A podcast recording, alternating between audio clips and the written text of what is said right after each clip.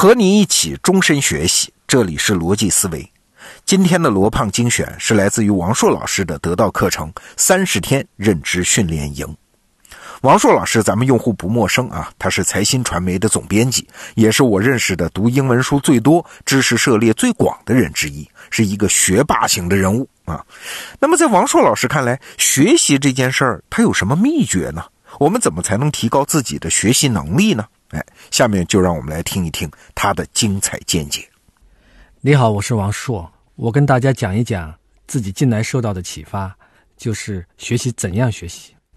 训练营的期间呢，正值春节假期，我带着两个孩子旅行，二十四小时朝夕相处，三人行必有我师，我没有辜负夫子的教诲。如果说我的认知在这段时间中还有所升级。那就是从他们那里学到了如何学习。他们是两部学习机器，不光是他们了，所有的孩子天生都是学习机器。跟他们比学习能力，我们完败。与其向其他人学习如何学习，不如低下身向我们身边的孩子学习。跟他们相比呢，我们成人唯一胜出的地方就是经验。经验在外在呢，对应着行为模式；在内在呢，它对应着特定的大脑回路。经验意味着我们的行为模式和大脑回路都已经定型的差不多。好处呢是调用它们就不再需要占用大脑的内存，速度非常快。坏处呢是失去弹性，减少了可能。这也就是成长，将无尽的发展的可能向着与环境适应的方向收敛。多少人想重新来过，也只能想想而已。成长是不可逆的。我们不谈经验，我们今天就谈学习能力。我们要向孩子们学习什么？第一点，极度专注。我举个例子，我戴眼镜每个戴眼镜的父母都被孩子抓走过眼镜我也不例外。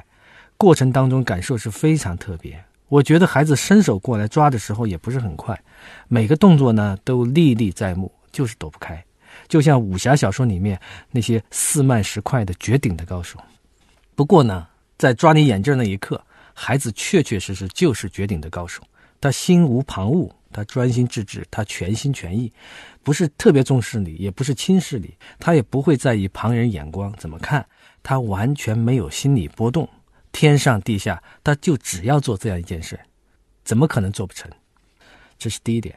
第二点，兴趣多元，这似乎跟刚才讲的极度专注是不一样的，表面上看呢也是如此，但在孩子身上呢？就确确实实能做到两者的和谐共处，他在每一刻都专注于当下注意的焦点，但是这个焦点呢，却又随时在切换当中。这一刻是你的眼镜下一刻是汽车玩具，再下一刻是绘本。环境对他来说总是充满新奇，他徜徉其中，又专情又多情。孩子就是做得到，你我这样的成人就不然，我们的行为都已经由一个个已经优化的固定的进程组成。因为这样最有效率。问题是这样就很少有新意。如果要从已经完全优化，也就是说完全熟悉的环境中挣脱出来，我们就必须主动为自己创造新鲜的刺激。套路对我们有好处，但我们不能只生活在套路当中。我有一个小小的办法，来自美国心理学家 Richard Nisbett，就是每天记录一件，哪怕只是一件跟昨天有所不同的经验。它不是日记。而是提醒自己要主动寻求变化。第三点，反复练习，形成自我意识，学会爬、走、说话。每个孩子都能越过这些成长的里程碑，但每个孩子的顺序方式都不同。有人爬得早，有人说话早，有人走得早。表面上是随机的学习过程，它隐含着孩子并不随机的努力。掌握技能，他们是一样一样的来，每一件都经历属于他们自己的反复练习的过程。任何一件事，孩子们总是会反复练习。反复练习的时候呢，你看着他们，旁观他们，仿佛他们对这件事情充满热爱。但这只是我们旁观者的想象。孩子对他其实是谈不上爱，也谈不上不爱。一旦感到已经充分掌握他们正练习的事情，马上就把它放到一边，弃之若敝履，开始下一项学习，全情投入，果断抛弃。这些成人很难同时做到的事情，孩子们做起来。自然而然，还是继续说练习。练习的起点是模仿，而最好的模仿对象是谁呢？哥哥姐姐。在长大之前，孩子最好的老师不是教师，也不是父母，而是哥哥姐姐。所以，虽然所有的哥哥姐姐都想逃离弟弟妹妹，但是他们怎么也逃不掉。一定熟练程度之上，孩子会在练习中加入新意。新意呢，也并不是新奇，其实就是他们已经掌握的技能，像模块一样，在新的情景中移植、分解、重组。孩子是没有条条框框的，所以结果往往是匪夷所思。其实绝大多数并没有价值，只能推倒重来。但又有什么关系呢？学习就是过程，过程就是学习。第四点，总是要问为什么。孩子会说话以后，为什么这三个字，父母就再也躲不开。打破砂锅问到底，这是孩子的特权。父母想躲，是因为许多事情问到底之后，有一部分并没有原因。人生其实是充满了随机，但这个真相你怎么才能跟孩子说得明白呢？这是一部分原因，但还有一部分原因是父母自以为知道，但其实并不真正知道答案。他被孩子追问到底，问出的是皇帝的心意。所以呢，对我们来说，保有你我自己心中的这个孩子，不妨像他们一样，始终问自己：为什么？为什么？直到找出自己还穿在身上的皇帝的心意。第五点，纯粹，孩子并不真诚，也不诚实，因为没有虚饰和谎言，就没有真诚和诚实可言。孩子他就是孩子，他只有这一层，而这一层是绝对个人主义的。孩子他不会考虑别人的感受和利益，他只会在自己的感受和利益与别人的感受和利益冲撞当中去学习。所以重要的事情再说一遍，哥哥姐姐极为重要，因为除了哥哥姐姐，今天的家庭里面几乎不存在给孩子以冲撞的机会，而这是孩子成长的关键一层。孩子也是绝对实用主义的，他们对任何事物的关注都集中于对我有什么用这个问题。孩子会在环境中选定一个权力核心。然后用自己的方法去搞定他，黏着他，使他成为自己的保护人和照料者。这个人呢，天然是妈妈。如果妈妈不在呢，就往下类推，再找一个。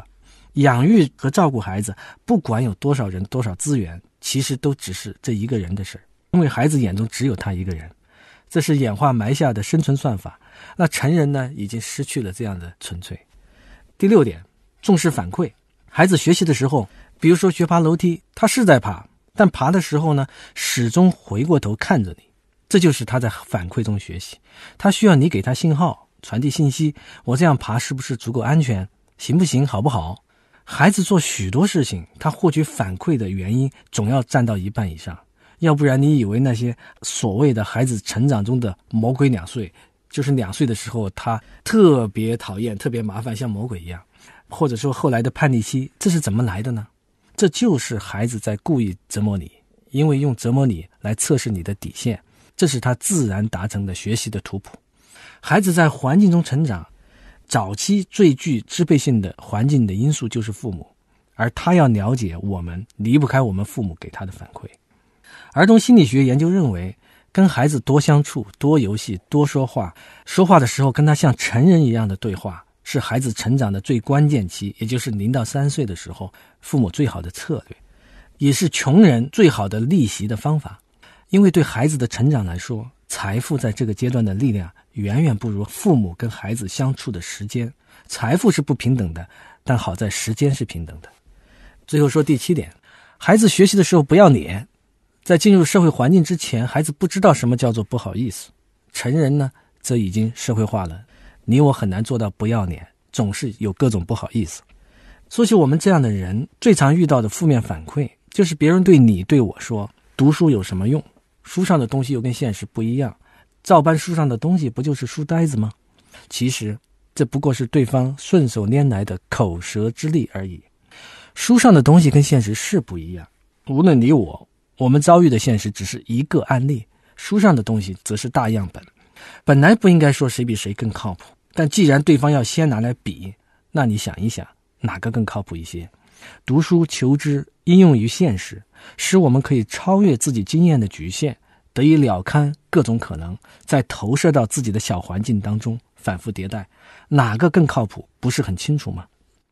总结一下，今天我们讲《像孩子》这部完美的学习机器，学习怎样学习，可以还原为这一系列问题：你能像孩子一样专注吗？你能像他一样兴趣广泛吗？你能像他一样反复练习不觉枯燥吗？你能像他一样问到底吗？你能像他一样赤裸裸吗？你能像他一样重视反馈吗？你能跟他一样不要脸吗？这些问题，其实历代的思想大先辈就都问过。比如说老子，他就问过我们：“专气致柔，能婴儿乎？”你能像孩子一样吗？